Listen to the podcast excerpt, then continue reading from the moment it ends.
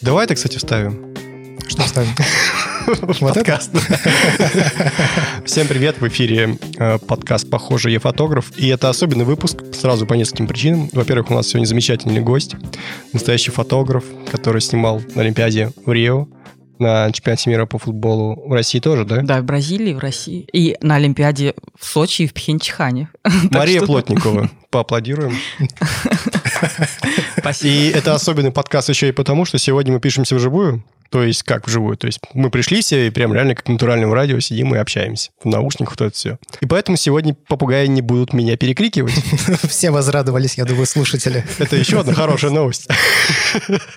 Есть история про то, как мужик один ехал на машине, слушал наш подкаст, и канарейка начала у меня на фоне что-то там чирикать, и он решил, что у него машина начинает разваливаться, и надо ехать в автосервис. То есть там А, что-то... да, да, да, я, я, не помню, да, что конкретно он говорил. Тормоза, что ли, у него отказывают или что-то такое. Чем-то он таким перепутал. Только потом сообразил, что это птица у меня Колодки, верещала. колодки. Он думал, что у него колодки поехали. Есть подкаст э, Уроченко, и у них есть такая фишка, они вставляют лай собаки каждый раз, когда они упоминают эм, какой-то контент и ставят на него ссылку в описании к выпуску. И чтобы человек знал, что вот есть на это ссылка, лает собака. Я когда слушал их подкаст, я шел по улице, и я столько раз дергался, вот прям где-то здесь, рядом справа или там слева лает собака, и ты начинаешь оглядываться, что происходит вообще. Я выпусков типа, наверное, 10 привыкал к тому, что вот есть такая особенность. Но вообще звуковая идентификация, когда ты ставишь ссылки, это, мне кажется, хорошая идея. Я сразу на нескольких уровнях. То есть у тебя рефлекс, как у собаки Павлова.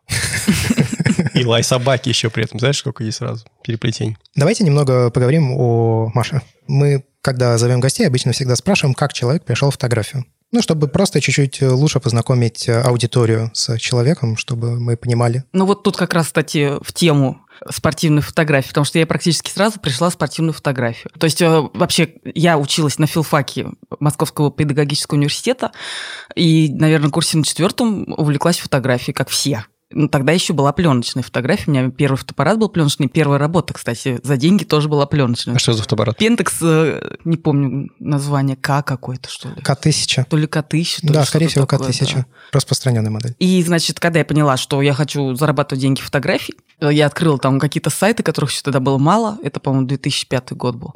Начала искать э, Job.ru, вот что-то такое. Начала искать работу фотографом, потому что у меня в семье ни одного не было никогда фотографа, там я не потомственный, ничего, вот просто так вот пробила меня. И первая работа у меня была фотограф интерьеров, э, каких-то там элитных квартир в агентстве недвижимости. Продержалась я там полгода, ушла оттуда, ушла еще вот на какую-то смежную такую работу, но уже чуть более репортажную. И как раз тогда у меня появилась камера Canon 20D, и почти сразу объектив 70-200. И вот это вот, наверное, определило, 70-200 2.8, наверное, определило то, что я пошла ради интереса на легкую атлетику, на какие-то соревнования. А ты заработал на первый объектив фотографии или, ты был, или это были вложения со стороны? Со, со стороны, конечно. Я еще училась в институте, там еще не, не шло речи, что там какие-то я зашибала бабки. А как пришло вот это осознание, что я хочу зарабатывать фотографии? Ну, то есть фотография нравилась, я так понимаю, снимали, а как получилось так, что вот, вот в какой-то момент прям вот пришло, вот все, я вот, вот этому себя посвящаю? Мне кажется, это шло от противного, потому что я первая вообще в жизни моя работа была редактором. То есть там смежная хоть как-то с филологией, я думаю, пойду, там буду тексты редактировать.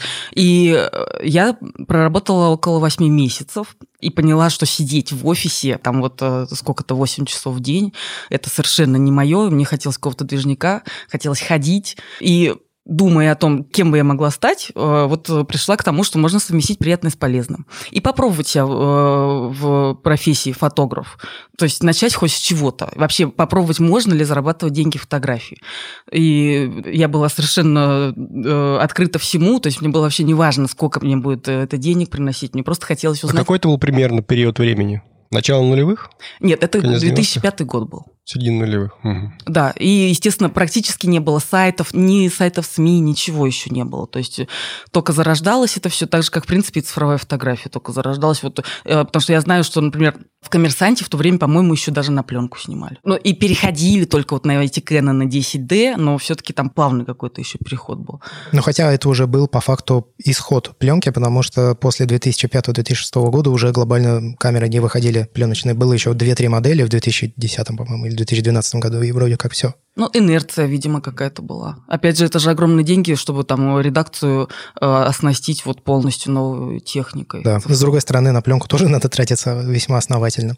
Такой вопрос. Вот э, вы сказали, что начали э, снимать э, легкую атлетику, да? Да, вот это вообще первое, куда я попала с моей вот этой камерой Canon 20D и с э, объективом 70-200, который, естественно, подходит э, для спорта идеально. Как попала? Просто купила билет на трибуну. А, то есть это съемка с трибуны была? Да, но это были соревнования хоть и какие-то там супер э, крутые для России, но в целом там можно было свободно двигаться по всем трибунам, и я вообще практически все точки использовал, которые используют обычные фотографы, ну, только единственное, меня разделяло от них там бортик трибунный. То есть я спускалась на первый первый ряд и все это снимала. Вот, значит, э, и тогда существовал сайт под названием фотосайт, если вы знаете такой. Это был мега популярнейший ресурс для всех фотографов. Там тусовались все, э, там и Максимишин тусовался, там и Игорь Мухин, вообще там, ну вот если брать репортажников документальных. И я тоже там, естественно, тусовалась, завела страничку. Сначала я туда постила вот эти вот свои пленочные какие-то цветочки, и, там собачки и так далее. Вот, потом э, начала выкладывать спортивные фотографии, и тогда э, меня заметили вот как раз вот эта вот плеяда э, фотографов, фотографов, репортажников, которые уже там э, опыт какой-то такой имели серьезный, и ну, стали писать, что там у тебя хорошо получается. И меня это, естественно, вдохновило очень. А можешь помнить пример конкретной фотографии, с которой все началось? То есть одна фотография, на которую посмотрел условный Максимишин, сказал... По-моему, это была фотография... Я выкладывала несколько подряд вот этих вот легкоатлетических, грубо говоря. И, по-моему, была фотография, где э, толкатель ядра вот толкал свое ядро, и в моменте получилось поймать, что он мизинчиком там или каким-то пальчиком вот еще дотрагиваться до этого ядра. Вот. Естественно, на двадцатку это было сложно сделать, потому что там было, по-моему, 4 или 5 кадров в секунду. То есть это надо было все-таки улавливать э, само движение, а не поливать, вот как сейчас 12 кадров в секунду вот это все поливают. Никто, естественно, там не, не ждет и вот момент этот э, не ловит одним нажатием. Вот тогда я еще ловила одним нажатием, это я точно помню. А какая вообще была подготовка? Вот, ну, вы идете на свою первую такого рода съемку, да, очевидно же, наверное, какой-то материал изучали, как лучше снимать, какие ракурсы принимать, и, или вот как по наитию просто? Ну, единственное, что вот я на этом фотосайте смотрел фотографии. Потому что, опять же, у спортивных газет на тот момент очень популярных, Спортэкспресс и Советский спорт, у них, по-моему, не было сайтов. Или если и были, то только это PDF-ки были какие-то. Они выкладывали вот э, газетный номер, там вообще ничего разглядеть невозможно было. Все было на фотосайте. Это прям движняк был такой, в принципе, может быть, потом э, каким-то э, боком можно сравнить ЖЖ вот с тем, что было на фотосайте. Потому что сейчас такого нет. Вообще в Фейсбуке нигде. это все не получилось, да. Не...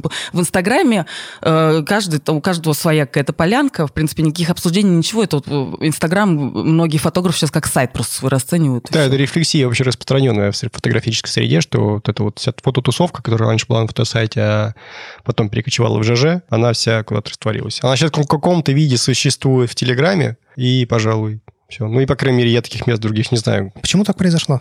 Есть догадки? Почему никуда не трансформировалась эта тусовка, да? Почему она никуда не, не смогла перейти? Что развело людей в ней? Разные работы, снижение, может быть, необходимости профессиональной деятельности фотографов. Эм, вот как-то странно была целая большая группа людей, которые общалась вместе. И потом просто с течением времени раз ее не стало. Мне кажется, что это произошло из-за того, что ЖЖ, грубо говоря, помер. То есть э, фотографы-то мучаются от того, что нет вот этого места, где бы они могли собраться. А Facebook не подходит, потому что это все вот э, в виде ленты, все это исчезает моментально, ты потом не можешь найти никакую дискуссию. Ну, то есть по факту сейчас э, востребован сервис, который бы сплотил и объединил, предоставил площадку для общения фотографов. И не только фотографов. ЖЖ ведь это не только фотографическая тусовка, там же было море статей и на другие темы. Просто люди перестали пользоваться интернетом таким образом, что формат ЖЖ стал устаревать. Ну, вообще, в целом, наверное, форумы стали устаревать. Так ЖЖ не форум. Я знаю, что ЖЖ не форум. Я имею в виду, что вот это деление на группы по интересам, оно еще сильнее раздробилось на маленькие чатики. вот форумы, ну, у нас Reddit есть, который популярный сайт, в общем, 15 что ли в мире. Формально сейчас есть Medium, формально сейчас есть э, те же стендалоуны. Можно что-то похожее изобразить или притянуть. Может быть, просто э, сама тема фотографии и то, что обсуждалось тогда в фотографической среде, может быть, просто это сейчас стало неактуально.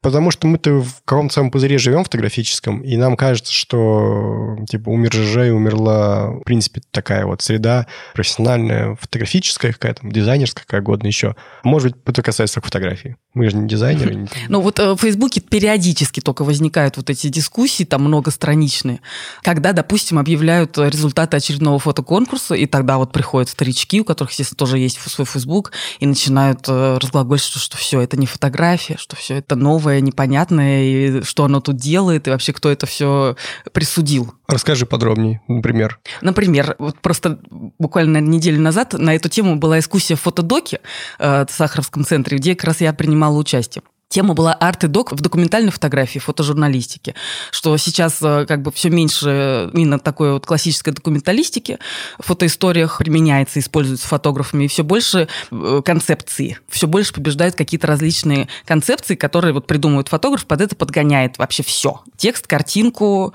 ну и там, не знаю, может быть, какое-то галерейное пространство. Ну, то есть проектная фотография. Это да, да. Но эта проектная фотография в том числе является частью э, документальной фотографии, фотографии фотожурналистики, потому что ее э, с удовольствием принимают на всех конкурсах. И там вот эти все серии выигрывают, и причем там с большим отрывом, по разным причинам, в том числе потому, что надоело уже вот это все классическое, и что сколько можно там снимать одних и тех же мигрантов, которые, ну там последние темы такие актуальные, которые там живописно на фоне заката вот перебираются через эти колючие проволоки. И хочется, да, хочется визуально чего-то другого. И вот, но для фотографов старой школы вот это что-то другое другое, вот этот арт э, в документальной фотографии просто как э, яд какой-то, да, то есть они не могут это принять. И вот э, видя, допустим, что победила очередная серия, они начинают там сильно очень негодовать. А что тебе конкретно из такого вот арта в или арта, арта в документалистике больше всего понравилось и впечатлило? Мне очень безумно совершенно понравилась серия Егора Цветкова. Молодой фотограф, ну, на момент вот создания этой серии, ему 21 год еще был, называется «Your Face is Big Data». Он снимал в метро пассажиров и потом находил с помощью программы Find Face какие-то такие развратные или какие-то ну, э, неформальные совершенно фотографии во ВКонтакте этих людей. И делал такие пары. Э, то есть вот как они сидят хмурые в метро и, и думают, что они совершенно заперты в своем личном мире, да, а личного мира уже нет, все, он кончился. Это супер. На Burning Flight, по-моему, есть да, да, да. Этом, и после этого материала вот эта функция Find Face э, ВКонтакте пропала. Э, вот один из героев увидел себя, естественно, возмутился, потому что это все без спроса и так далее. Ну, он был прав по закону, но серия не становится менее сильной от этого, а наоборот, мне кажется. Ну, получается, что вот это новое направление документальной фотографии которое сейчас она развивается. Я как раз тоже об этом хотел немного поговорить, потому что вот э, вы же продолжаете сейчас снимать. Ну, да, я так понимаю, активно. Да, да, да. А вообще вот те самые старички, которые когда-то вас заметили, уже не снимают толком. Ну, редко, редко. Они снимают просто в той же паре. Вот они как э, там застряли, так они и снимают. То есть даже сейчас на ленте э, тех же РЕН новостей, Visual REN называется их лента, фото, э, я уже могу просто невооруженным глазом определить, где Вяткин, например, там, или там Федоренко. То есть это ну прям видно, что вот они застряли, пусть 90-х, но вот уже совсем это все устаревшее. А как можно охарактеризовать эти 90-е? Ну, условно. Даже не 90-е, вот это не десятилетие, это где-то 70-е, 80-е, 90-е. Это очень такая правильная гуманистическая какая-то фотография, где все выверено, где э, акценты расставлены, где там, э, вот если портрет, то это глаза, там, если э, какой-то репортаж, то обязательно все планы, средний, дальний, ближний, в общем, все четко. Как по методичке, грубо говоря. Да, да, да. По учебнику, я понял. Давайте Вернемся чуть-чуть, к спорту. Да, вернемся к спорту. Да. А, нас занесло в другую сторону, а мы об этом хотели целый подкаст потом посвятить. Кстати, может быть, обсудим еще разок. Что фотография – это больше не изображение. Да, что это не просто красивое изображение. Это надо послушать несколько подкастов, чтобы понять, о чем он говорит. Я, честно говоря, до сих пор не понимаю. Ну, я примерно понимаю. Опять же, по следам предыдущей дискуссии.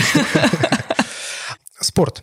Да. Вот, э, допустим, человек хочет начать сейчас снимать спорт. Во-первых, э, стоит ли ему это делать? Угу. А во-вторых, э, на что ему стоит обратить внимание? Ну, то есть вот как ему к этой проблеме подойти вы со своего уже опыта? Ну, конечно, если он захотел, конечно, стоит это делать. И мне кажется, что сейчас э, больше возможностей э, стать профессиональным спортивным фотографом. Потому что э, СМИ умирают, это уже факт, конечно, но появляются, вернее, уже появились, это уже факт тоже, что у всех клубов спортивных появились свои инстаграмы и соцсети другие. Естественно, главный контент инстаграма – это фотографии и видео. И чем круче фотографии, тем В принципе, я считаю, что фотография качественная притягивает зрителей. То есть э, я это наблюдаю на примере того, что ЦСКА, клуб э, футбольный, взял очень крутого спортивного фотографа Дениса Тырина. Много о нем слышал и через одну руку пожать знаком. Вот. И у них там все начало расти. То есть используют в Инстаграм, делают какие-то чуть ли не ежедневно какие-то подборки, вот эти карусельки и так далее, чего раньше, конечно, никто даже об этом не думал раньше. Вот, э, там используют на сайте кучу, там у них это вот э, галерея фото, в общем, вот, ну, то есть э, возможность использовать фото, спортивные фотографии, то есть труд спортивного фотографа сейчас расширились намного. И люди, которых можно убедить, конечно, фотография стоит там на десятом месте после всего вообще, после всего, что происходит в клубе. Но если хоть один человек найдется, который принимает решение, который понимает, что классная фотография играет роль тоже, вот, пожалуйста, дорога открыта. То есть все зависит от человека. А как попасть-то? Ну, то есть, вот, ну, окей, пошел, поснимал с трибун, вот как вы. Угу. Ну, может быть, у него получилось несколько хороших кадров. Ну, вот вас заметили, ну, другие ну, фотографы. Ну, они меня вдохновили, что мне стоит дальше продолжать. Но меня, естественно, никто за ручку не брал и не вел. А как было дальше? Было так. Я открыла справочник желтой страницы, нашла все э, e-mail там всех спортивных вот этих изданий, которые только есть у нас в стране, и всем написала, и всем прислала свое портфолио. И мне ответило э, агентство «Весь спорт». Не знаю, сейчас оно существует или нет. Тогда это было тоже маленькое агентство, но у них как раз не было фотографа, и они с удовольствием меня взяли. И сразу взяли в штат, и на зарплату сразу взяли. То есть, э, естественно, надо ломиться. Огонь. Я прислала, я не знаю, несколько писем этих всех фотографий. Э, ходила я вот это портфолио, нарабатывала, наверное, где-то в сумме полгода разные соревнования посещала. Причем иногда не, не обязательно было даже иметь аккредитацию, чтобы пройти на поле там гимнастика какая-нибудь. То есть, если соревнование какое-то там э, районного масштаба, совершенно спокойно пускают э, тебя. У меня в связи с этим два вопроса. Вернее, вопрос комментарий. Вопрос по поводу SMM и того, что у нас, ну, имею в виду вот эта вся история с Инстаграмом и Твиттером, грубо говоря, это SMM. Так ли уже заинтересованы наши профессиональные клубы в SMM-продвижении? Потому что, ну, ты привела пример ЦСКА, это, пожалуй, позитивный пример. А есть масса негативных примеров, когда, в общем-то, большинству футбольных точно клубов и уж всех остальных, чего уж греха таить, в России профессиональных, на самом деле продвижение в соцсетях и в целом неинтересно. То я думаю, что все-таки стоит именно начать именно с клубов, потому что, честно говоря, мне бы это в голову не пришло. Просто глядя на то, как те же ну, не знаю, большинство клубов премьер-лиги, а премьер-лига это, грубо говоря, высшее вообще, что есть в плане медийности у нас в стране, спортивная организация. Вот. Большинство из них вообще как-то абсолютно прохладно относятся к болельщикам, к тому, что, потому что весь спорт на госфинансирование и так далее. Может быть, какие-то еще есть варианты? Потому что это как не, не явные на самом деле. Я, опять же, пошла от противного, потому что в СМИ как раз-таки нету вариантов сейчас. А почему? Все занято? Занято, это первое. Второе, всю поляну спортивной фотографии сейчас занимают активно очень э, новостные агентства. Они высасывают как пылесос всех лучших фотографов спортивных и покрывают практически все запросы СМИ и СМИ увольняют своих фотографов, иногда полностью расформировывают штат, как это в советском спорте произошло. У них остались только фоторедакторы. Вот это, по-моему, год или два назад произошло. Вот. Иногда сокращают просто до двух, допустим. Была классика, что вот в этих всех газетах четыре фотографа было в штате. И э, пришли мы к тому, что в советском спорте ноль фотографов, в Спортэкспрессе два, по-моему, фотографа. И на себя функции фотографов иногда берут фоторедакторы. То есть сейчас э, уже техника настолько крутая, что если не требуется там гениальной фотографии, что чаще всего, конечно, не требуется, э, можно послать фоторедактора, и он тебе в любом случае снимет что-то. Мой опыт съемки на D5 был такой. Я получил от э, издания, в котором мне дали камеру 402.8 объектив. Это самое-самое топовое стекло, наверное, которое вообще возможно в спортивной фотографии. У тебя бешеная светосила, у тебя 400 миллиметров, пусть на полном кадре. Ну и, собственно, полный кадр такой, что кнопочку нажал и все. И э, получить хорошие фотографии просто потому, что камера идеальная, даже несмотря на мой куцый опыт довольно-таки в спортивной фотографии, я очень много хороших фотографий сделал в том числе с Ахмедом Мусой, например, как он прыгает на Слуцкого, это довольно... Учитывая контекст, ну, ты, наверное, mm-hmm. знаешь, да, что mm-hmm. они это... У них связь своя, своя есть такая яркая между этим тренером и этим футболистом. То есть он, как, грубо говоря, как отец и сын. Маленький черный сын белого кудрявого еврея. Я это все отснял, потом ставил обзоры, и меня спросили, а что ты эти фотографии не выложил куда-нибудь на стоке? И я задумался, а действительно, как вариант, можно выбивать аккредитацию по связям каким-нибудь своим. У меня, в принципе, есть связи там и в РФС, и все остальное. Я даже, кстати, как-то в канале предлагал. Типа, хотите ли попробовать снимать премьер-лигу? Но мне никто не написал, никто не захотел снимать премьер-лигу. Вот. И э, я вот подумал про такой вариант. То есть можно как находить аккредитацию. Я думаю, что большинство фотоклубов на самом деле э, не стали бы чинить препятствия. Уж ФНЛ так точно, а премьер-лига Думаю, тоже. Особенно сейчас после чемпионата мира, думаю, все как-то более лояльны стали к этому. Ну и, соответственно, вот как тебе такая схема? То, вот какие именно стоки ты имеешь в виду? Вот я не знаю. Мне просто сказали просто как саму концепцию. То есть, что сейчас фотографы выкладывают фотографии, и агентства выкупают у них уже напрямую вот эти фотографии, если какие-то, допустим, особенные. Ну, я вот с этим не сталкивалась и не работала так именно, что я сначала выкладываю на стоки, хотя я фрилансер уже давно, сто лет, как я фрилансер. Я договариваюсь напрямую, допустим, вот, э, ну, опять же, спорт я сейчас снимаю не часто. То есть э, вот у меня был период э, несколько лет, когда я очень много его снимала, вот в различных этих всех э, агентствах, газетах и так далее. Потом опять это прервалось естественным образом, когда я в Южную Америку уехала на 5 лет. И когда я вернулась, я в спорт, в спортивную съемку возвращаюсь теперь только на крупных соревнованиях каких-то.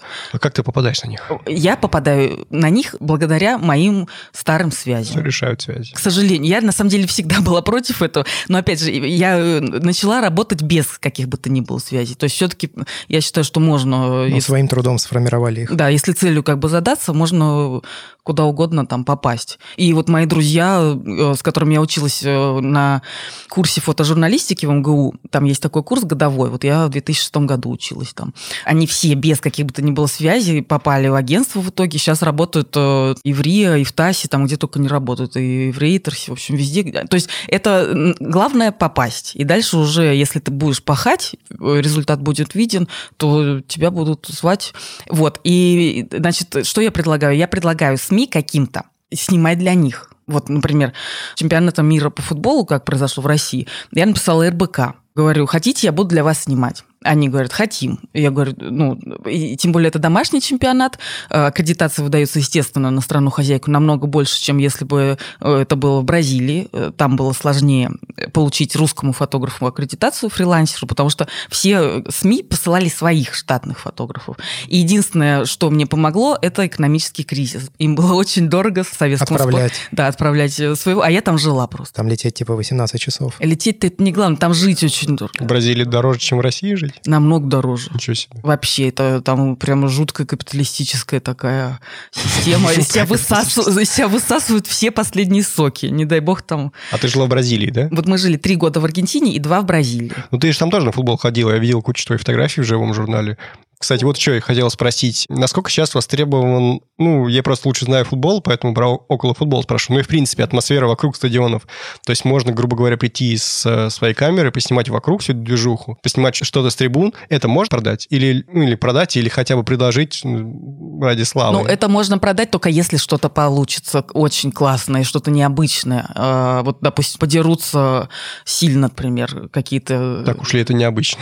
Нет, э, ну, в принципе, для нас мне кажется, это не так обычно, что дерутся прямо перед стадионом. Ну вот я, это как пример. Я имею, ну, год, э, да, ну что-то, вот что-то такое необычное. Тогда, конечно, купит эту фотографию. Э, агентство причем. Вот э, я, опять же, если стоки брать всякие шаттер-стоки и так далее, мне кажется, туда вообще нет смысла отправлять. А вот такие, ну, грубо говоря, стоковые новостные агентства, ну, хотя у них у самих-то штат уже раздут, и вот я говорю, что они эту поляну полностью заняли, они, наоборот, подсосали к себе всех этих спортивных фотографов, фотографов, чтобы э, единолично продавать эти фотографии. То есть, если это в Москве происходит, скорее всего, ничего не купят. Но если это где-нибудь там в Красноярске, какой-нибудь там этот хоккей с мячом, с мячом да, когда там они все развешаны гирляндами на деревьях, вот э, я видел несколько таких фотографий, и это никто не снимает вообще. Это все на мобилке, то, конечно. Это первое можно продать как бы в агентство, а потом можно сделать такую суперскую серию, которую посылать на все конкурсы и, возможно, она и выиграет что-то. Я вспомнил твои фотографии ночной хоккейной лиги, так они, по-моему, называются, угу. да? Вот там тоже как раз этот подход, по-моему, даже ЧБ вообще снимал. Да, потому что отвратительнейший свет просто ужасный вот на всех этих коробках. Лайфхак у нас часто, ну, не то чтобы часто, иногда обвиняют, то, что мы не даем конкретных советов. Снимайте в ЧБ, если получилось плохо. Да, нет, это, кстати, вот моя подруга мне э, много лет назад научила. Она сказала, Маш, ну если фотка так себе там, ну она другое слово сказала, если фотка так себе себе, ну переведи-то в ЧБ, и будет классно. Вот это один из лучших советов. И часто так и бывает. То есть, э, ну, и опять же, если свет очень плохой, конечно, надо в ЧБ переводить. Андрей любит ЧБ. Да, но по, по другим причинам.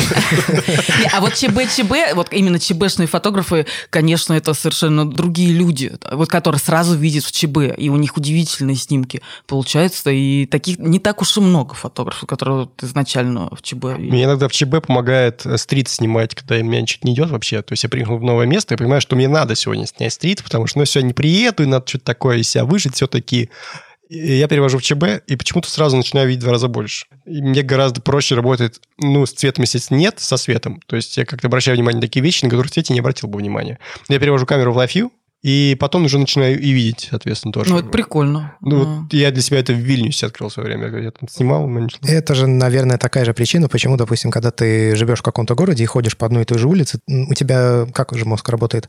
Он выстраивает модель этой самой улицы для того, чтобы оптимизировать все энергозатраты, и ты идешь просто на автомате, и поэтому ты не замечаешь. Ты включил ЧБ, у тебя пропал свет, оп, что-то поменялось. Ну, только это было не в Москве. Это было в туристическом месте, котором я оказался первый раз. Не, не принципиально. Я к тому, что у тебя пропадает цвет, и ты для, ну, для мозга все уже становится иначе. Я просто по своему опыту могу сказать, что, допустим, когда у тебя изображение перевернуто, ну, то есть, когда ты снимаешь вот, там, на моих камерах, да, такое бывает, или оно перевернуто слева направо или сверху вниз, ты тоже совершенно иначе начинаешь воспринимать изображение. Ну, то есть, вообще по-другому. Ты перестаешь видеть, ну, то есть, снимаешь человека, все, если оно перевернулось вверх ногами, ты уже человека не видишь. Ну, ты же знаешь, да, что мы видим вообще все, черно, э, все вверх ногами? Перевернуто изначально, да. Это И преимущество черно-белым. От цвета это уже так домысливание. Если вот э, вернуться к этим стокам, вот э, мне кажется, нет смысла в этом. Все равно, э, то есть путь того, что ты просто сейчас вот поснимал и куда-то слил, не думаю, что работает все-таки. Но вот именно, что ты можешь обратиться к большему количеству потенциально заинтересованных людей, вот мне кажется, есть в этом что-то. Я просто смотрю, как на спортсмены иногда себя ведут. Не знаю, какого они формате сотрудничают с некоторыми блогерами, но смысл такой эти блогеры чуть ли не на телефон снимают репортаж, что он походит на футбол, и просто рассказывают об этом. И это круче бывает. И это читают, да, нормально, судя по всему. То есть такая Дарья Конурбаева, она, по-моему, живет Дарья может слушать подкаст, поэтому я не буду брать. в Лестере. Вот. И у нее очень атмосферные в таком вот э, духе. И она снимать не умеет, потому что она не фотограф, и она снимает на смартфон, но, тем не менее, в купе с хорошим текстом это выстреливает. Вообще сейчас имеет смысл фотографию рассматривать отдельно от, от э, текста? Ну, спортивную, конечно, имеет. И конкретно спортивную, потому что это очень, конечно, узкий жанр. А какая она хорошая спортивная фотография? Что у нее есть вот такого в плане духа, что ли? Мы вот когда обсуждали стрит, я высказал ну, свои собственные впечатления. Мне кажется, что хорошая стрит-фотография, она очень часто бывает ироничной. Какая спортивная фотография. Она эпичная, вот, э, она драматичная. Несколько категорий есть, э, потому что мы же фотографы, мы отталкиваемся от событий, которые, э, как в принципе, как театр перед нами разворачивается. И тут можно подразделить как бы на несколько категорий спортивную фотографию. Экшен, то есть вот какое-то супер крутое движение пойманное. Герой съемки, например, какой-то супер известный спортсмен, которого, если ты еще поймал там в супер экшене или там в какой-то необычной ситуации, то это уже вдвойне. Но, может быть, ты этого героя поймал один вообще, хотя снимают там 100 фотографов вокруг, как было, например... С, с Месси? Нет, с Месси это тоже было, это тоже мы расскажем. А как было с Зиданом и Матераци, когда э, Матераци долбанул башку башкой в финале чемпионата мира какого там 2006 года, 2006 как Зидан Матераци, да, э, долбанул и получил красную карточку. Вот все это, всю эту раскадровку снял один единственный фотограф, который сидел на трибунах. И, и почему он сидел на трибунах, ему не досталось аккредитации. Вот я про это тоже хотел спросить. Идеальный ракурс он, так понимаю, не, не обязательно должен быть в пределах тех зон, которые доступны аккредитованному фотографу. Конечно, То да. есть идеального ракурса не существует. У тебя преимущество, что ты... Вот у него преимущество э, от... Э, ну, недостатка аккредитации получилось, но вообще у тебя преимущество, когда ты один сидишь на какой-то точке. Потому что, э, если какое-то супер э, важное событие, то сидит вот, вот все эти там 250 фотографов, сидят вокруг поля, и ты как на жердочке, вот как воробушки на жердочке, сидишь и не можешь даже плечами пошевелить. Вот что ты там снимешь, в принципе. Надо ли разбираться в том виде спорта, который ты фотографируешь? Приблизительно надо, да. Я думаю, да, надо. Э, например, есть такой вид спорта, как плавание, 50 метров. Вот это кролем, да? Вот это называется. Я не разбираюсь. Брасом, наверное. Когда вот они по очереди руки, значит, поднимают и дышат вот из-под вот подмышки своей. Я, это к тому, что когда, допустим, э, плывут э, спортсмены вот 50 метров, и э, у тебя фаворит плывет, ты должен снять его во время плавания и потом уже, когда он победил. Во-первых, ты должен угадать, что это фаворит, во-вторых, ты должен угадать, из-под какой подмышки он дышит. Потому что если он дышит из-под э, правой подмышки, а ты с левой стороны бортика, то ты не снимешь его лицо просто. То это нужно знать. И ты по-другому никак, э, если ты не знаешь этот вид спорта и этого конкретного спортсмена, ты не снимешь это. Но угад – это слишком опасно, потому что плывут один раз там, грубо говоря, финал Олимпийских игр. Всего 50 метров, тем более. Знаешь, какую я сейчас фотографию вспомнил? Очень известную, где Марадона выбегает на несколько бельгийцев. Может быть, угу. ты э, видел фотографию, он 86 -го года снята э, на чемпионат мира, соответственно. Сверху вроде этого. Да, по-моему, угу. тоже, судя по всему, снято с э, трибуны. Угу. Потому угу. что такой ракурс сверху сильно. Либо там так устроена фотозона, либо это действительно тоже трибуна снята. А фотография, наверное, одна из самых известных вообще Марадонны и спорта в целом. Вот и как раз тоже одна из особенностей известных спортивных фотографий в том, что они становятся известными благодаря герою съемки. То есть очень редко когда классная спортивная фотография становится вот эм, ну, народной, грубо говоря, если там нет какого-то супер э, известного спортсмена. Вот это тоже особенность спортивной фотографии. Ну, то есть она редко когда может стать популярной из-за того, что это просто классная фотография. Ну, это иконой, грубо говоря. Вот. И еще один момент в спортивной фотографии – это красота. То есть можно снимать красивое что-то. Можно снимать общие планы, можно снимать там какие-то тени, какие-то там зайчики, я не знаю, что угодно. То есть уже вот это мастерство фотографа, который использует э, весь спектр вот э, того, что у него есть, там света, цвета, он использует уже вот э, от себя. То есть он конструирует кадр, а не только ловит момент. Música Какие штампы есть в, хотел сказать, три фотографии, уже просто мне настолько эта фраза забетонирована, э, в спортивной фотографии. То есть в том же стрите, например, штампов полно. И, кстати, они очень похожи на штампы из спортивной фотографии, э, в том плане, что очень часто силуэты, э, какие-нибудь тени, вот эта вся история. Ты можешь мне поделиться, вот чего снимать не стоит, если ты хочешь снять что-то особенное? Невозможно это так разложить, потому что, опять же, если ты себе в голову вобьешь, что это не нужно снимать, а именно в процессе этого чего-то не снимал, произойдет что-то такое, что и будет являться основой кадра. Потому что все-таки все равно основа спортивной фотографии, основа спортивного кадра – это вот момент, это, это главное. И пусть даже сейчас вот эти все скоростные камеры снимают и ловят эти моменты, но я все-таки верю в то, что мастерство фотографа все равно пока что стоит на первом месте. Потому что один и тот же момент, который у всех получился одинаково, но один фотограф присел, там на карачках сидит весь этот матч 90 минут, блин, коленки свои несчастные не бережет, а другой э, стоит, потому что ему удобнее так. И у него получилось, что там везде, допустим, рекламные щиты лезут, а у того там какие-нибудь, э, ну, или зрители, или там, может быть, даже небо закатное какое-то. То есть вот, но момент один и тот Вспоминается фотография Леодели Месси, которая... У Месси очень много хороших фотографий таких эпичных. И вот одна из них э, после матча с Парижем, где Барселона выиграл 6-1. И таким образом после поражения 4-0 прошла дальше. Месси прыгает на еще не трибуну, но уже близко. И фотограф снял его снизу таким образом, что вот люди тянутся к нему, он у кого-то то ли на плечах, то ли еще... А, он запрыгнул на рекламный щит, поднял руку вверх, а все руки вот так вот к нему тянутся, как зомби, грубо говоря. Вот. И он, конечно, выглядит феерично. И вот ты тоже подумал, наверняка этот кадр снять могли миллионы раз, миллионы фотографов. Но именно один человек сделал его именно таким, что этот снимок стал чуть ли не э, главной фотографией того года, по-моему, 2017 был, да. Ты понимаешь, какой фотографии говорю или нет? Ну, Э, конкретно эту я не помню. Я про Месси могу тоже еще рассказать. Ну, у тебя тоже есть фотографии Месси, ну, помню. Э, есть у меня Месси, но супер крутой у меня нет фотографии. Но я знаю э, фотографа, девушку, у которой есть эта супер крутая фотография. Она ее сделала в, после финала чемпионата мира по футболу в Бразилии, когда Аргентина проиграла, и они там прям боролись все не на жизнь, а на смерть. Месси, естественно, там просто был жутко расстроенный. И вот эта фотограф Даша Исаева, она стояла наверху.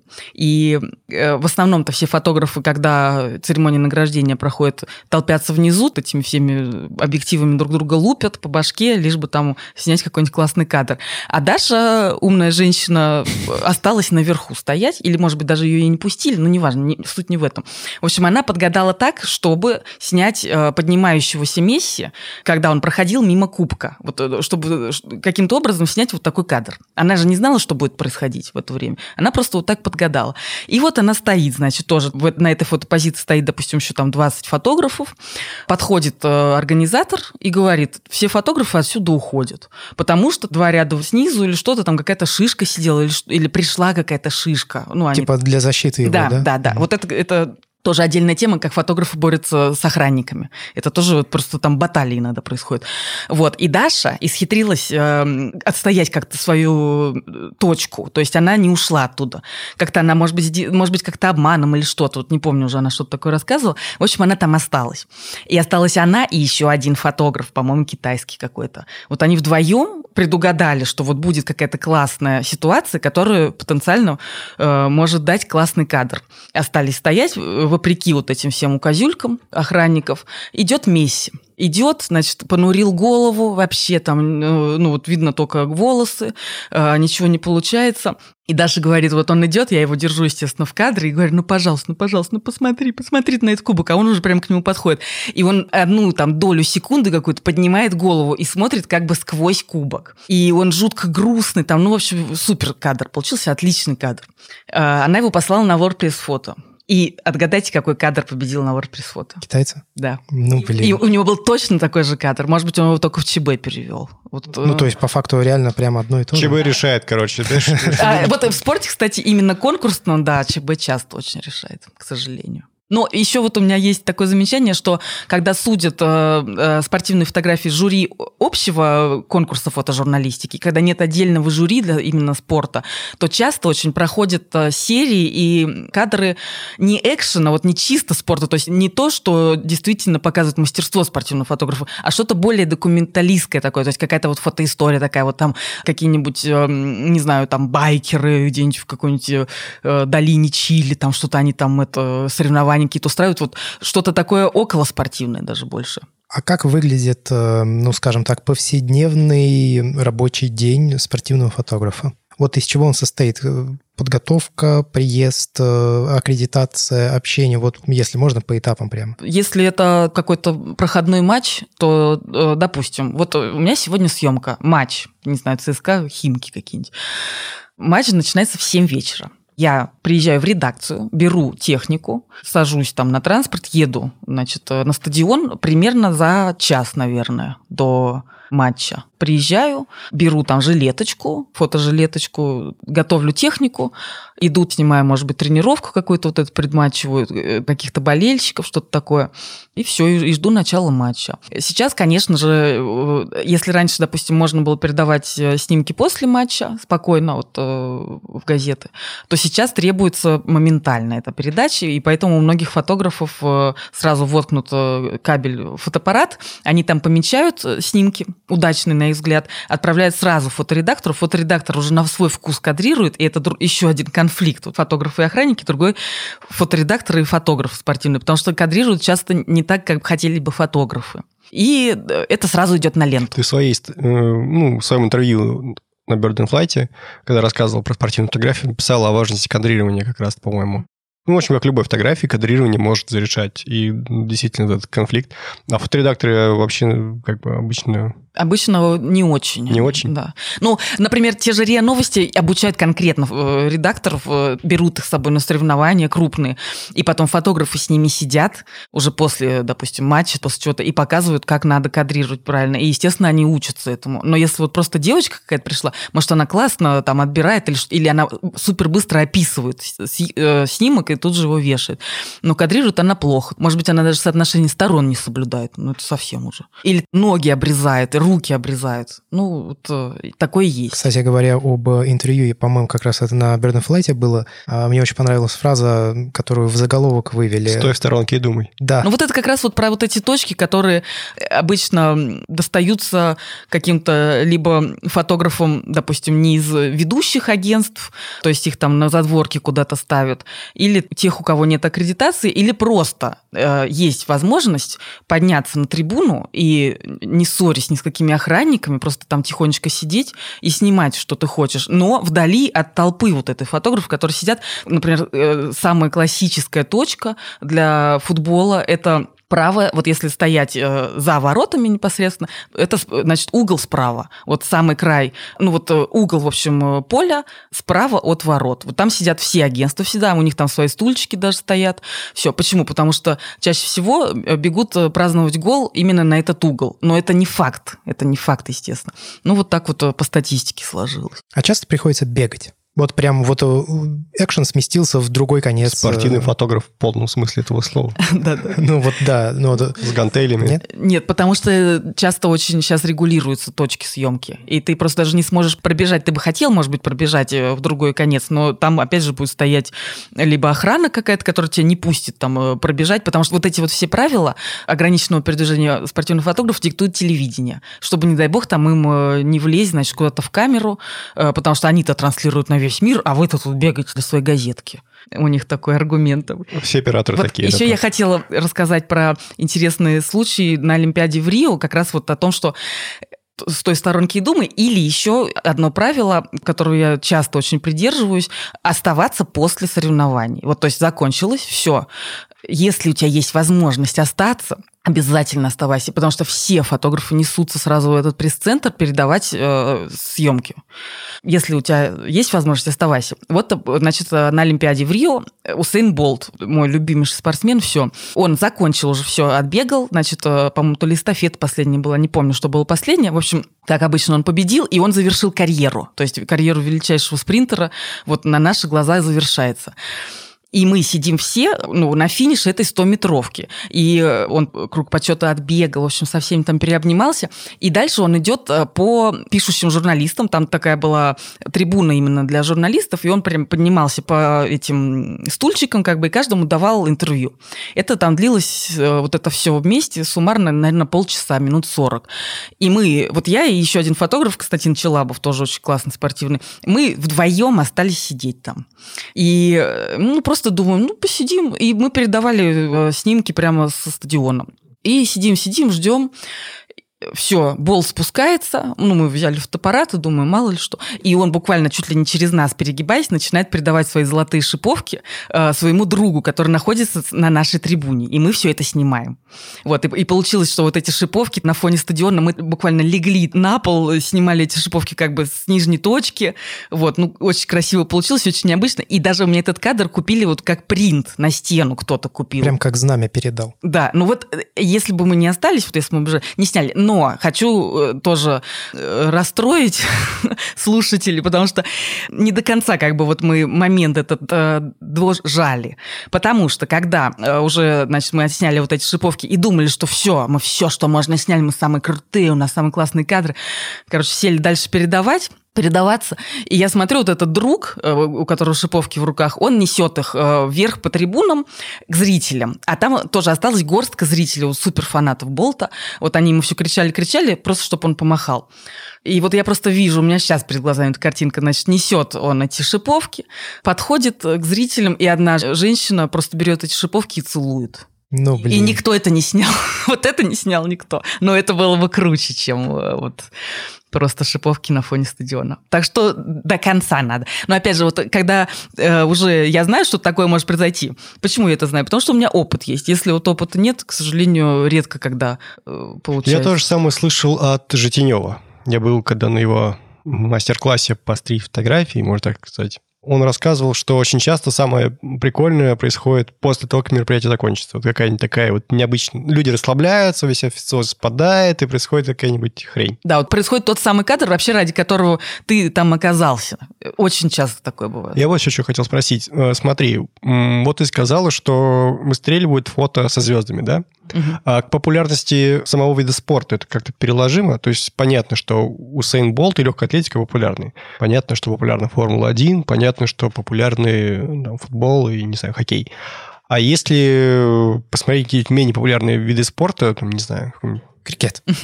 Самый популярный спорт в мире, скорее всего. Потому что он популярен в Индии. Ну, блин. Миллиарды, да? Не знаю, тотальный популярный. Керлинг. Вот керлинг хорошо. Мало шансов. Мало шансов, что это ты Рафи заметил, угу, да? Угу, очень мало. Только если ты снимешь какую-то суперкрутую фотоисторию, э, конкурсную. Типа кот сел на эту шайбу, и ты... Вот... Да, ну там можно все что угодно придумать. Ну, опять же, вот как раз, э, если ты хочешь э, прославить керлинг, ты должен снять крутую фотоисторию, которая выиграет на конкурсе. Как ты это сделаешь? Это твое мастерство. Ты мне напомнил фильм э, «Быть Джоном Малковичем», где он начал куклы прославлять. Куклы вышли на новый уровень. А, я, кстати, по поводу ракурсов хотел добавить. Я когда снимал тот футбол с ЦСКА с Краснодаром, мне разрешали снимать с любой точки. То есть я ходил с этой вот дурой, единственное, что носить мне это вообще не хотелось. И в этом матче ЦСКА мог стать чемпионом, и поэтому я тоже остался на всякий случай до самого конца, хотя бы очень прохладно. И э, отснял этот э, момент, но ЦСКА не стал чемпионом, к сожалению.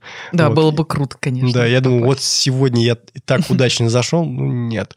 Еще я, кстати, хотел отметить, что знание того, каков этот спорт сам по себе, контекст этого спорта, во-первых, помогает снимать антагонистов. То есть, допустим, есть противостояние в футболе Месси и Роналду, можно какой-нибудь кадр снять, где вот они вдвоем, и что-то в него дополнительно вложить. Ведь когда у тебя два героя, между ними всегда устанавливается связь. Ну, а вот когда да, между ними да, связь еще Медведева Загитова, например, вот была последняя Олимпиада. Да, вот такие угу. вот э, вещи. Или еще, например, э, можно выяснить, э, ну, как бы заранее представить, куда чаще будут забивать. Потому что очевидно, что самое эмоциональное в футболе – это гол. Ну, и в любом виде спорта это гол. Ну, и, соответственно, зная, кто фаворит, можно выбрать более удачный ракурс. Если эти позволительно, Да, конечно. Еще вот э, хотела рассказать про один кадр, когда фотограф, один из моих любимейших вообще, Давид Рамос, э, испанский фотограф барселонский, когда он остался после матча.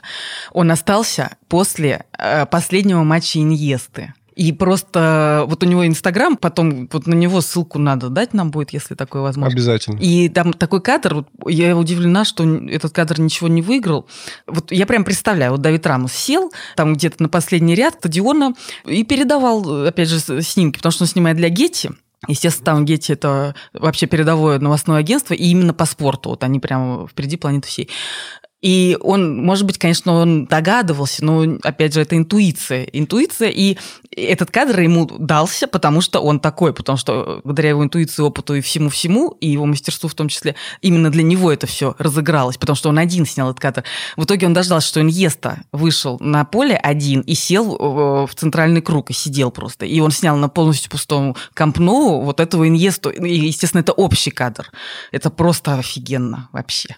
Мария, у меня такой вопрос. Вот вы сказали, что сейчас уже, в принципе, спорт снимаете постольку поскольку иногда продаете, но в целом уже от этого дела отошли. Угу. А что вы сейчас снимаете? Потому что вы уже упоминали несколько раз фотоистории. Вы пробовали что-то такое сделать? Или пока до этого руки не дошли? Вообще на чем вы сейчас? Ну, и зарабатываете, и просто в целом фокусируетесь, да, в своем творчестве. Андрею стало скучно слушать про спорт, он просто не очень увлекает. На самом деле, если года 4 назад и 3 даже года назад я зарабатывала практически стопроцентно на СМИ, на публикациях всяких, то сейчас уже это нельзя сделать, не получается. Или как, можно было бы, допустим, либо постараться куда-то устроиться в штат, но это опять войти в одну и ту же воду, потому что ну, мне это не так уже интересно. Либо придумать что-то новое. Вот э, я решил придумать что-то новое, и э, мы сейчас с моей подругой открыли небольшое фотоагентство, не, не буду рекламировать, но скажу... Рекламирую, рекламирую. Да, э, называется Tempus Photos. По цене сойдемся потом. Да, да. У нас, значит, у нас цель сейчас эм, сделать такую услугу, как создание фотоистории, документальной фотоистории, именно журналистской, для компаний, которые, например, занимаются благотворительностью или какими-то социальными проектами. Ты сказал, что ты кошек снимала, это вот оно? Нет, это для сайта «Такие дела». Ну, это, в принципе, примерно та же степь, то есть это та же благотворительность. Только мы работаем не с сайтом «Такие дела», а именно с компаниями, которые финансируют фонды, которые уже финансируют вот эти приюты, допустим, кошек. В чем вообще суть? Э, что выделяются огромные деньги на все эти проекты благотворительные, и чаще всего это все заканчивается какими-то талмудами текста, и нет ни единого изображения, которое подтверждало бы вот это. Но при этом все эти компании очень хотят, чтобы СМИ хоть как-то упоминали, что они такие хорошие, добрые, что они вот там поддерживают экологию, кошечек и приемных детей, грубо говоря. И... Хорошее сочетание. Вот, да. И мы предлагаем им эту услугу. Мы хотим, мы можем, умеем и готовы всесторонне вот это все осветить с помощью документальной фотографии. То есть вот готовы именно фотоисторию. Кстати, на таких делах сейчас вообще очень много выходит именно фотоисторий. Да. Я часто вижу, Мария Гельман, по-моему, есть фотограф, да, да, да она да, очень да. часто туда истории да. делает различные.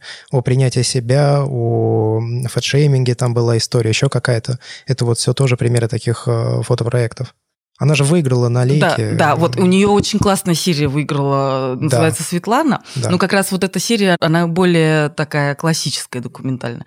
Как бы она экспериментирует с фотографией. То есть э, как раз это вот у нее очень концептуальный подход. Сначала идет концепция, тема какая-то, и потом под нее подбираются герои. Это вот новый веник как раз вот эти.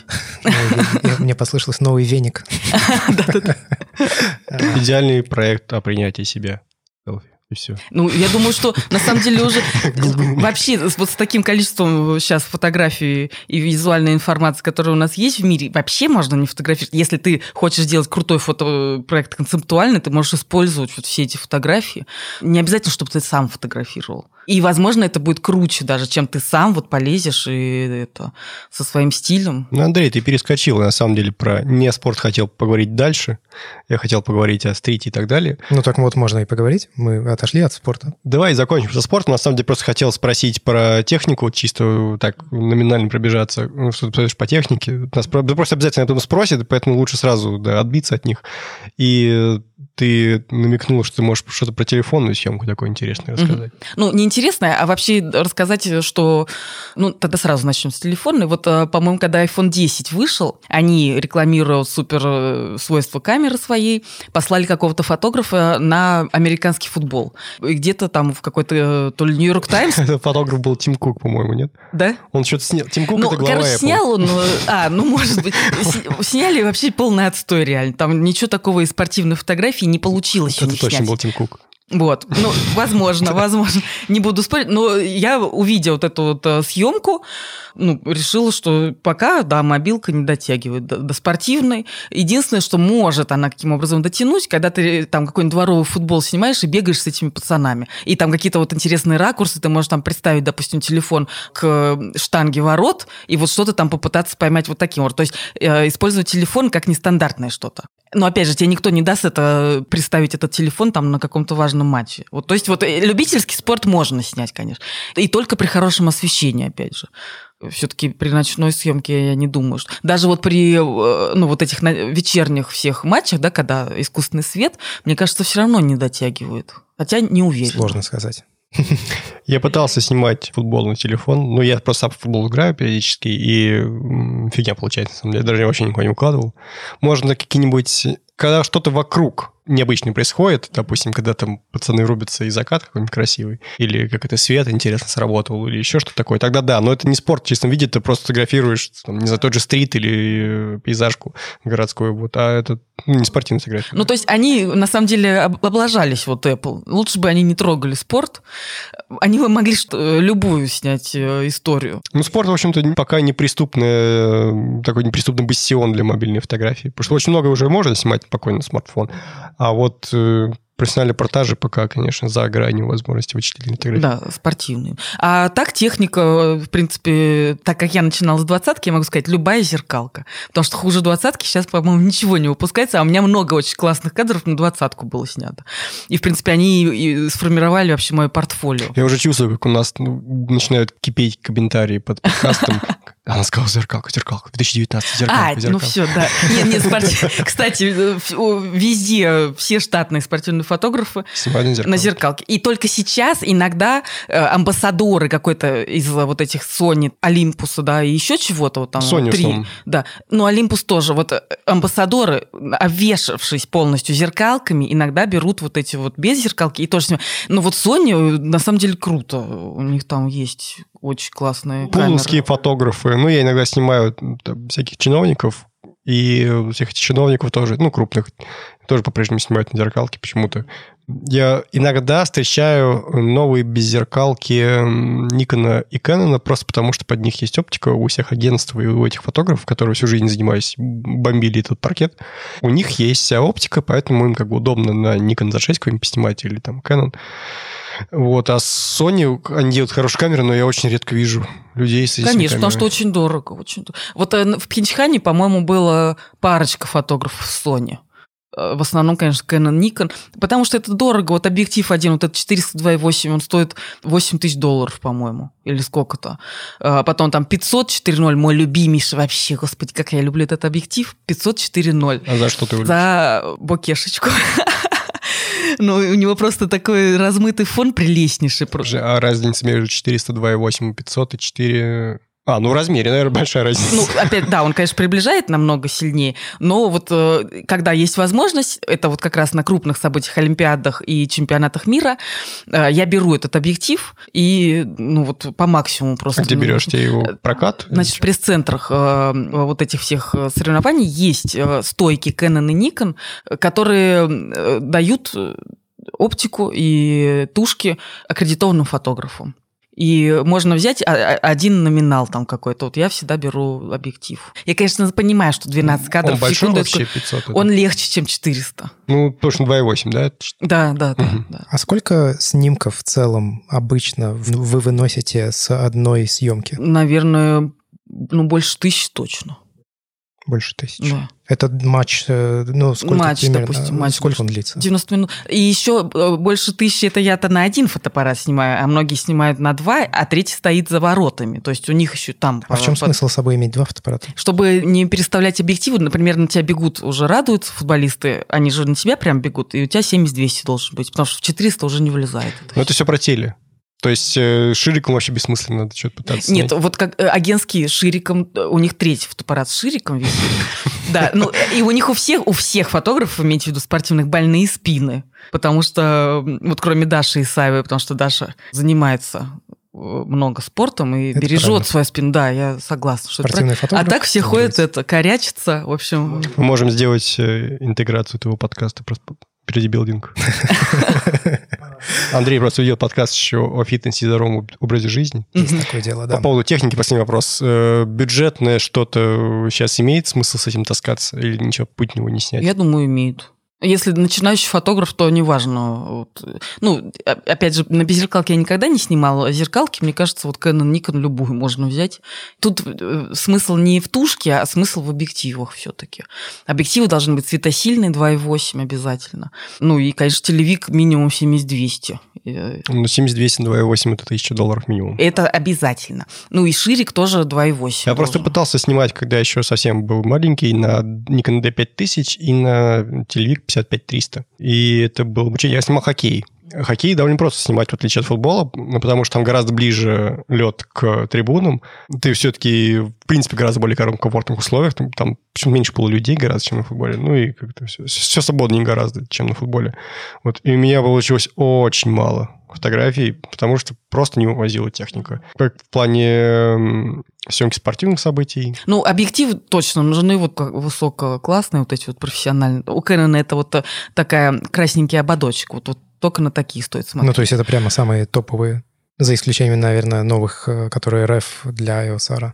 Понятно. А стрит-фотография — это отдушина? да. Это совмещение хобби с работой, получается? Ну, сейчас уже получается немножко совмещать с работой, потому что раньше... И э, я могу сказать, что не только в России нельзя заработать на стрите. Вообще в мире нельзя заработать на стрите, потому что я несколько лет эм, была участником коллектива изначально назывался Street Photographers, потом стал называться Vivo.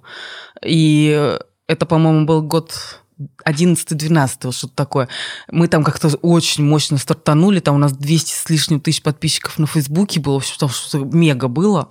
И у нас был чатик в Фейсбуке, и мы общались друг с другом. Там а сколько вас было 20 человек? фотографов из разных стран, почти все. Там, э, может быть... Тогда еще в Южной Америке было, да? Да, да, да. Вот как раз я тогда и занялась стритом, и все это начала выкладывать на Фликр. А, на Фликре как раз-таки тусовка международная, и там вот как раз меня заметили, и буквально вот э, на страничке писали, типа, хочешь вот к нам присоединиться? То есть там это все просто. Южная Америка, конечно, очень фактурная. Очень фактурная. Очень фактурная, да. да. Я когда в Патагонию летал, я прочувствовал. Да. Ну, именно в Буэнос-Айресе. Создано да, для... Да. Ты, когда мы записывали подкаст о стрит-фотографии, сказал, что у азиатов есть очень характерный стиль. Азиатских стрит-фотографов, Съемок, да. да. Э, и у южноамериканских тоже. То есть я так бы не добавил, а сейчас сообразил, что если вспомнить Густава Миниса какого-нибудь, ну и, и Присных, они все очень что-то есть такое, что их отличает от европейских и... Честно говоря, европейские фотографы из стрита, они очень скучные, по-моему. Ну, потому что они типа классические, да? Если ну, не знаю, почему-то мне скучнее смотреть все в Европе стрит, а азиатский и южноамериканский прям. А почему стритом не получается зарабатывать? Ну, то есть вот есть арт-фотография, да, которая, uh-huh, в общем, uh-huh. зарабатывает. Есть документальная фотография, которая, в общем, тоже зарабатывает. Причем очень часто вот эти фотографии, которые, на которых людям получается зарабатывать, я не знаю, при помощи выставок или еще чего, как мне кажется, могла бы быть такая же выставка, в общем, и стрит-фотографа. Но вот галереи не заинтересованы почему-то. То есть они только за... классиков э, выставляют? Вот как раз. Они выставляют классиков, стрит-фотограф. Почему? Потому что стрит-фотография, мне кажется, главное значение ее – это историческая ценность. Художественная тоже очень важна, э, конечно. То есть, когда классная стрит-фотография, два этих эм, значение имеет историческое и художественное, то это великая фотография часто становится. И вот галеристам неинтересно, когда это просто, когда мы живем в этом времени, и про это же самое время без, без ничего, без темы, то есть вот чаще всего все-таки это сингловые фотографии, да, угу. объединяется только часто географическим э, каким-то названием, вот как у Артема Житнева там Москва, да? Да, вот я сразу вспомнил. Конечно, ну потому что я же тоже сейчас делаю книжку, у меня будет книжка про южно, про Латинскую Америку вообще, про всю Латинскую Америку. Еще одна рекламная интеграция. Да, да, да. На планете будет запущено все. И, э, а, краудфандинг? Да, да, будет краудфандинг. И это объединяется только локальным чем-то, локацией какой-то это неинтересно галереям. Интересно, возможно, только если какое-то вот что-то больше даже в метафизику, вот что-то... Слушай, можешь немножко про, подробнее про галереи, что это за галереи такие? То есть да, это какие-то... Любые галереи. Вот фотогалереи. Вот там и Люмьер, грубо говоря, там. Да, ну, ну, они на постоянную себе берут э, фотографии. Просто не понимаю, каким образом можно заработать фотографу стрит на выставке. То есть галерея покупает у нее фотографию? Во-первых, она не берет эти выставки вообще. То есть, если им, допустим, предложить э, типа подборку стрит-фотографий, они никогда это не возьмут. Это как бы не галерейная вещь вообще. И еще раз говорю, это не только в России такое, это и в мире так. И вот все эти фотографы, с которыми я общалась, они все ныли, что никак не получается это заработать. А, единственное, как бы, что придумывают фотограф стрит – вернее, не единственное, а две вещи. Это первое, это мастер-классы, но ведь это же не сама фотография, ты уже на ней... А второе, это продажа принтов. Ну да. Пока больше ничего такого никто не придумал. Это вообще поразительно, потому что стрит-фотография – это то, что должно быть наиболее народным массовым видом фотографии. Ничего не нужно, чтобы снимать стрит. Самая простая камера тебе вполне устроит. Мы об этом говорили как раз в выпуске про стрит-фотографию. И я просто по своему каналу тоже сужу и по статистике, по всему остальному, что стрит очень хорошо заходит. Людям очень интересно читать по стрит, потому что они думают, что они могут своим айфоном снять то же самое, что может Брисон, и они правы. Да. Они могут это снять. И тем удивительнее, что дальше Ширдар Массов никуда не поднимается, при том, что есть выдающиеся стрит-фотографы, есть уникальные стрит-фотографы, есть гениальные, типа Уэба там того же, или там Груеры. Не, ну все Магнумс, конечно, нормально все у них там, с галереями, с книжками, там, с принтами. Я вспомнил про такую выставку, ныне почившую э, регулярную, The Best of Russia. Они, кстати, много стрит публиковали у себя. Жалко, что они все это закончили. А все, этого конкурса нету больше? Больше нет. Мгм. Я несколько раз выходил в финал, но так и не выиграл. Ну, Я все ждал, что я рано или поздно его возьму. буду резюме везде писать, что я победитель The Best of Russian, где могу писать, что максимум финалист, потому что теперь они больше ничего не делают. Они почему-то решили, что проект себя изжил. Вот, кстати говоря, хорошая тоже тема, как заработать, но только не стрит-фотографии, а на стрит-фотографии. Это конкурсы платные делать, потому что интерес огромный, все снимают стрит там более-менее хоть как-то, да, или думают, что они стрит снимают. И у многих э, есть соблазн заплатить 10-15 долларов, конечно, это все больше там в Европе, в Америке делаются эти конкурсы, э, и отправить там свою фотографию или серию. Ну, я могу себе представить, сколько там они зарабатывают, вот эти э, организаторы конкурса, потому что это все онлайн реально Как делают. лотерея практически. А потом они делают выставку, ну и сколько там, они 100 фотографий напечатают, все. Вот у них весь Ну, расход. еще приз надо подарить. Мы прислали Ну много да. тысяч фотографий. Да, присылают тысячи, Ну, я что стрит-фотографы тысячи. Awards там прилично, да. Ну, зато, если ты снимаешь стрит, то ты можешь совершенно точно говорить, что делаешь это исключительно из любви к искусству. Конечно, Потому что конечно. никаких э, у тебя финансовых э, там проволочек нет. Мне больше всего удовольствие приносит снимать стрит. Нет у меня больше таких э, жанров фотографии, Ты которые... сейчас нас- стрит снимаешь на камеру или на телефон? И на камеру, на телефон. Я просто по твоему инстаграму смотрю, похоже, там больше всего с телефона. Или это принципиальная позиция? Нет, у меня изначально была принципиальная позиция только на телефон в 2012 году, и когда завела этот Инстаграм. Сейчас, конечно, уже нет такой у меня э, позиции, и когда вот чемпионат мира был там по футболу, я, естественно, с фотоаппарата спортивные фотографии ставила туда тоже. И сейчас, когда я буду рекламировать книжку свою, я тоже буду ставить с фотоаппарата фотографии. Но вот у меня осталась просто привычка такая. Ну, и уже такой стиль как бы Инстаграма этого. Не хочу я его менять сильно. Вот такой акын. И он мне лично дает вот э, воспоминания какие-то. Когда я отматываю на несколько лет, я помню, что вот на этой фотографии, где я была, что я чувствовала, какие запахи были, там, как дул ветер. То есть это для меня лично очень Ну, важно. для вас стрит — это память. Да, это память и вот историческая ценность кадров, э, потому что вот, как, например, говорил мой любимый фотограф Пинхас, Возможно, завтра его встретим. да, Да, у него лекция будет в ресторе проходить. Ну, круто. Э, Он говорил, что вот э, Брессон ему открыл его Мо- Москву, его детство, которое он не помнит. Он говорит, я не помню, в чем ходила моя мама, носила она шляпку или носила.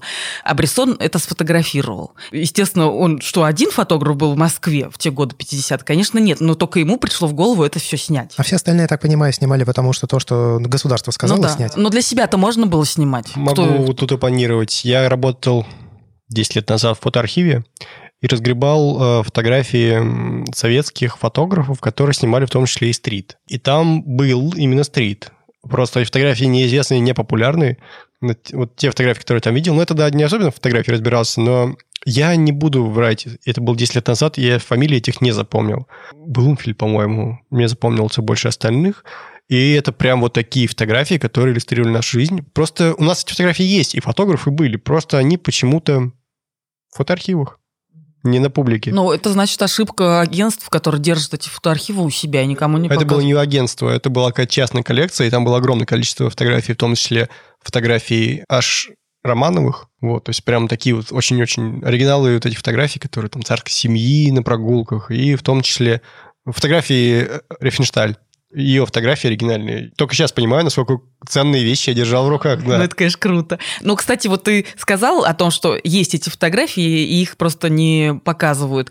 Сейчас же очень тоже такая тема довольно популярная заниматься фотоархеологией.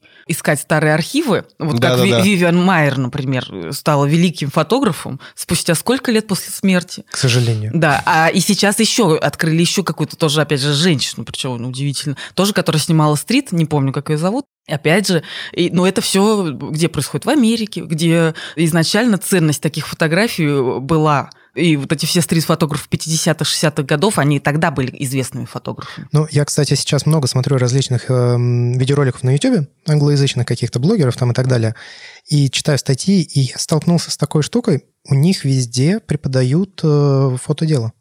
Ну, то есть э, у них есть отдельные, ну, даже не кружки, а как просто предмет фотодела. В школах? Да, да, в школах, в университетах. То есть они все сталкиваются и с темной комнатой, и с цифровой фотографией, то есть они и с пленкой работают. Они могут не фотографировать потом, но они все через это проходят. И у них э, много достаточно предметов, которых у нас вообще нет. Ну, то есть, допустим, э, уроки критического мышления. Это вот то, чего нам точно не хватает. А еще, знаете, вот у меня такая мысль давно уже крутится в голове, что мы вот русские текстовые, нация текста, а американцы визуалы.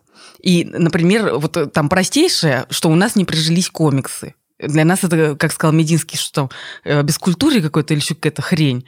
Для них это вообще э, ну, один из главных пластов культуры и вообще все визуальное. Они покупают фотографию, вот э, именно принты, они ценят тиражную фотографию. У них, вот я когда смотрю фильмы, я обращаю внимание, что на стенах висит всегда. Очень часто висят фотографии. В фильмах, сериалах. Ты, ты говоришь про нацию, у которой фотообои были? Да, да, а у нас фото, у нас фотообои. Или там, ну хорошо, у нас незнакомка, девочка с персиками, дай бог. Ну, то есть вот что-то такое... Мы не обращаем внимания на, на визуальное часто. Нам э, текст важен, да? Нам важен очень текст. И еще такое замечание тоже, что когда фотограф пишет текст, в России публикуется, я, конечно, не знаю, как это там в США и так далее, но никогда в жизни не напишут фото, двоеточие, Мария Плотникова и в скобках текст автора. Никогда в жизни так не напишут. Напишут текст Мария Плотникова в скобках фото автора. Интересное наблюдение. Но для, текст для нас важнее. Но, кстати, вот коли мы такая текстовая нация, Слюсарев, мне кажется, именно поэтому стал известен не потому, что он писал, а потому что вот эта типа метафизика, да, она как-то близка к этим душевным изысканиям, поискам себя, вот это неопределившееся русское что-то такое. Ну, вот просто вы упоминали метафизику. Ну, это вот я в отношении принтов как бы ее упомянула, потому что все-таки, наверное, легче на стену повесить вот что-то такое абстрактное, чем вот жующего хот-дог. Хотя я такое, например, у себя на кухне с удовольствием повешу после ремонта Мартина Пара, вот все его, вот эту всю серию ну, про у него смешные, да. Да, вообще я обожаю. А как же собак, играющих в покер? Как же их не повесить? Я такую арочку небольшую я просто держу эту мысль в голове последние 15 минут, пока ты говорила про Инстаграм. А какой имеет, э, если человек хочет заниматься спортивной фотографией, ему имеет смысл развивать свой Инстаграм? Или это вообще Вообще э, имеет смысл развивать Инстаграм э, из-за количества подписчиков, потому что потом он может зарабатывать на нем. Если к нему придут какие-то те же там Canon, Nikon или Sony, да, и скажут, вот у тебя крутой Инстаграм, не знаю, 50 тысяч подписчиков, мы хотим, чтобы ты стал нашим амбассадором, вот тебе вся техника, какая хочешь. Пожалуйста, снимай, может быть, там еще из рекламы что-то будет. То есть вот с этой точки зрения. Я вспомнил историю с Пашей Огородником, которого я брал интервью для сайта. Он крышелаз, руфер, и Canon поставили его фотографию, где он одно, чуть ли там не мизинцем держится за какую-то вышку, висит так вот и делает селфи. И у него болтается камера Canon на груди, и у него подпись там «Coolest э, monkey in Hong Kong э, jungle».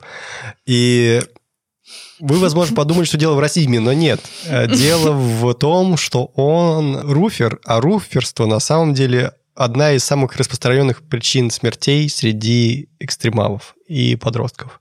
И огромное просто, даже в беспощадном пиарщике есть какой-то телеграм-канал, этот кейс разбирался э, с парнем, который вот типа, что вы натворили Кэнон? Как вы могли поставить себе руфера, который пропагандирует нездоровое вот это вот увлечение, опасное увлечение, из-за которого погибает очень большое количество людей. Вот. И чуть не вспомнил, Пашу позвать как-нибудь даже в подкаст, поговорить про, про это.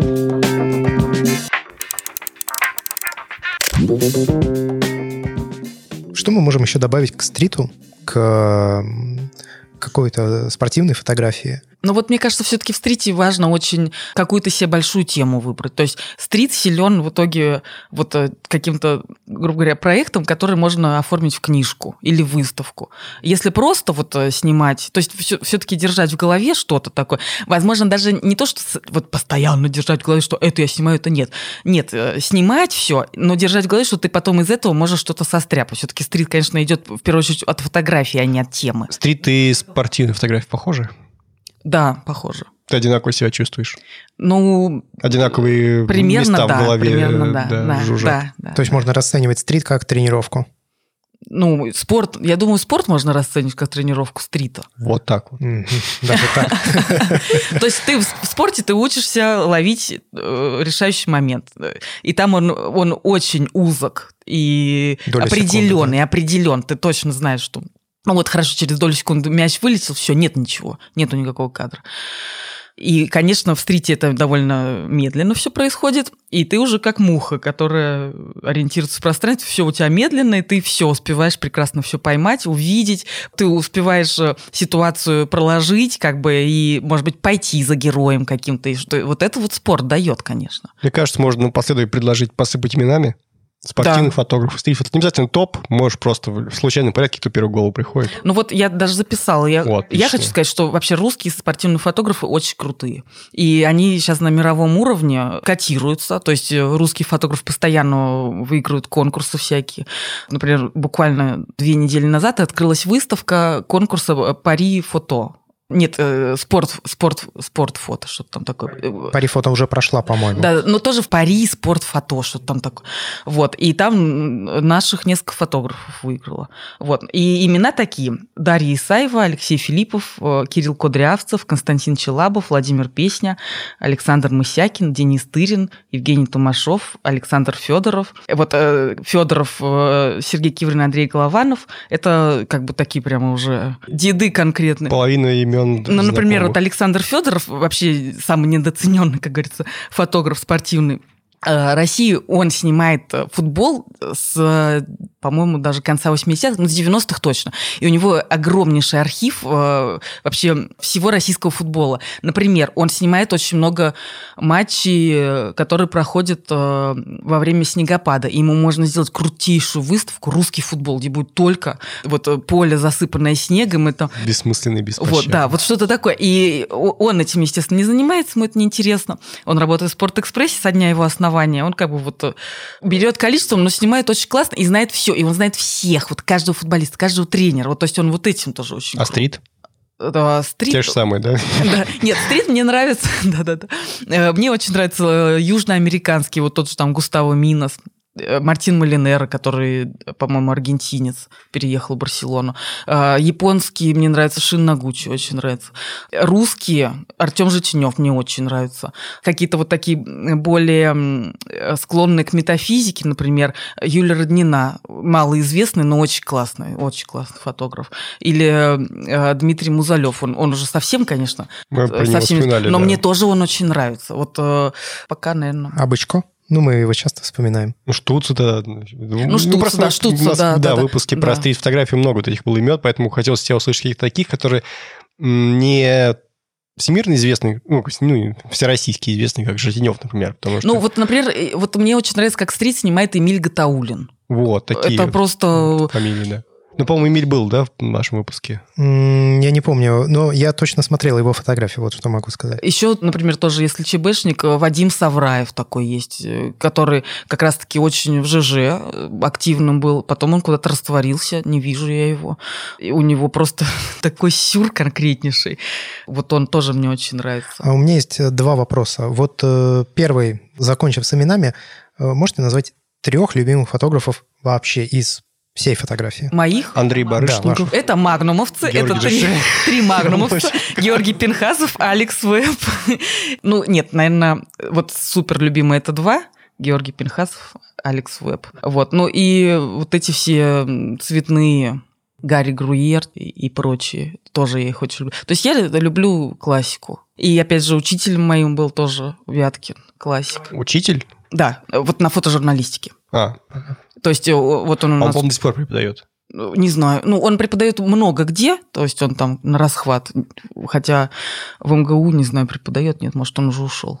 У меня что такое ощущение, что я недавно о нем слышал именно в контексте преподавания. Просто есть друзья на журфаке, там фотограф в том числе. Ну, вот мне кажется, что вот у всех концептуальных этих новых фотографов новой волны как раз нет вот этого классического образования, и у них нет практики э, классической репортажной фотографии. Это хорошо или плохо? Не знаю. Я думаю, что это не помешало бы им. Как не мешает художникам до того, как они свой стиль приобретают, э, пройти классическую школу. Это очень хорошо закольцовывается с тем, с чего мы начали.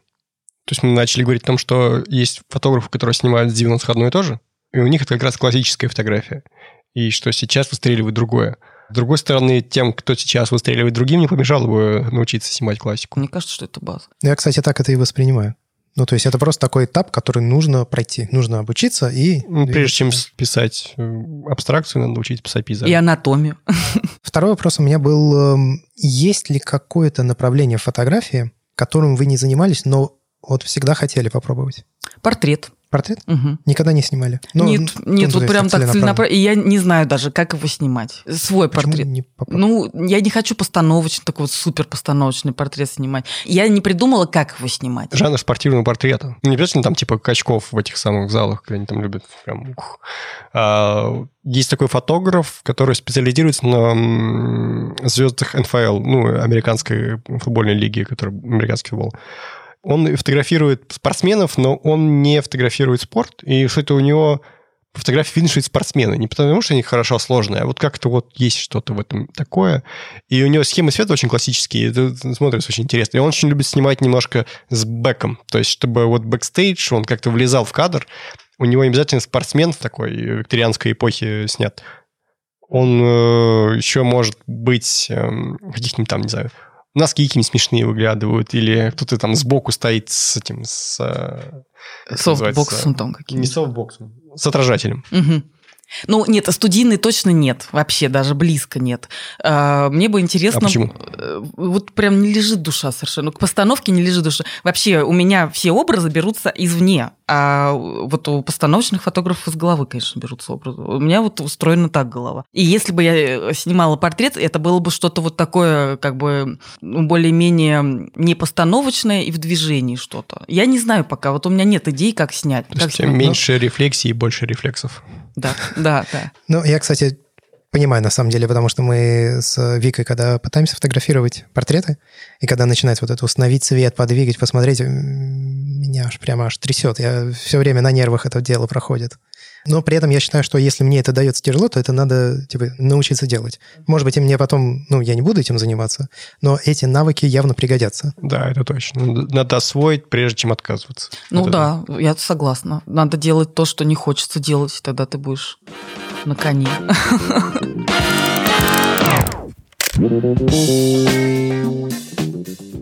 Что ж, я думаю, на этом можно закончить. Это был седьмой выпуск подкаста «Похоже, я фотограф». С нами сегодня была Мария Плотникова. Большое спасибо за компанию и за Спасибо такой содержательный диалог. Мне кажется, это на, на данный момент один из лучших подкастов, который мы записали. Может быть, лучший. Может быть, даже лучше, да. А не забывайте поддерживать нас на сайте patreon.com slash Если вы поддержите наш подкаст, то вы получите доступ к дополнительному аудиоконтенту. А еще не забывайте про книжку Маши.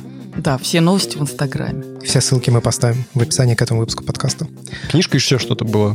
Ты А, квартиру продавал? нет. А, нет, гараж. Еще что-то там было, еще такое объявление рекламное проскакивало.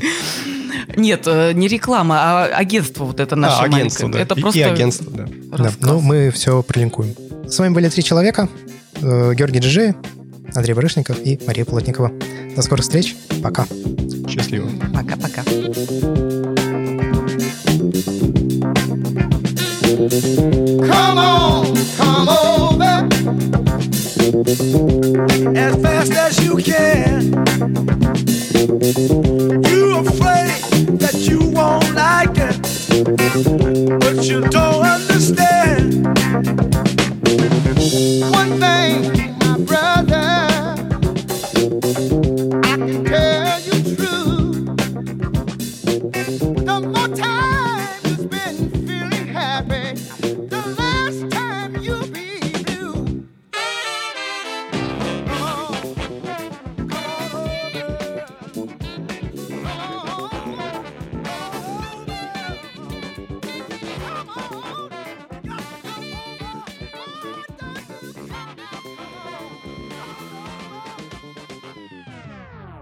Просто. А я, кстати, когда записываюсь там за столом, то она всегда такая. А это чувствуется. Стул скрипел.